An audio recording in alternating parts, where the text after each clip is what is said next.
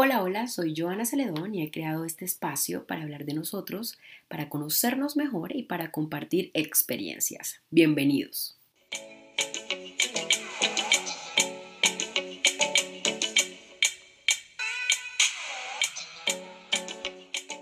En este primer episodio confieso que no sabía de qué hablarles, pero luego miré a mi alrededor, me vi encerrada en medio de una nueva cuarentena y esperando nuevamente el resultado de una prueba para detectar el COVID-19, me di cuenta que debía hablarles de la vulnerabilidad humana, porque una de las enseñanzas más grandes que nos ha dejado esta pandemia es reconocer que somos seres frágiles, necesitados e incompletos.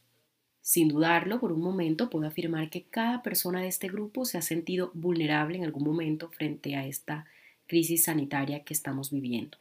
Hemos sentido miedo, angustia, soledad, ansiedad.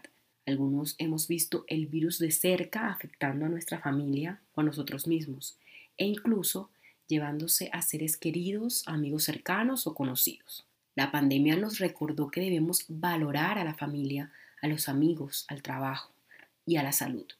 Y esto último es lo más importante, porque nos dimos cuenta que no somos esa raza superior que creíamos ser, Pasamos a ser superados por una pandemia que jamás pensamos vivir, tal vez porque lo veíamos como cosas que se dieron en el pasado, que ya a nosotros no nos tocarían por tener mucha más tecnología y avances científicos. Pero no, estamos viviéndola y con ella entendiendo que somos vulnerables ante el destino y el azar, y que esa fragilidad puede vivirse de forma material, espiritual y psicológica, pero que también va más allá del virus porque con o sin COVID somos seres indefensos y eso debemos entenderlo y aceptarlo. Entender que no siempre vamos a poder con todo y eso no está mal. Aceptar que aunque tengamos miles de planes, la vida puede cambiar de un momento a otro, pero igual hay que seguir.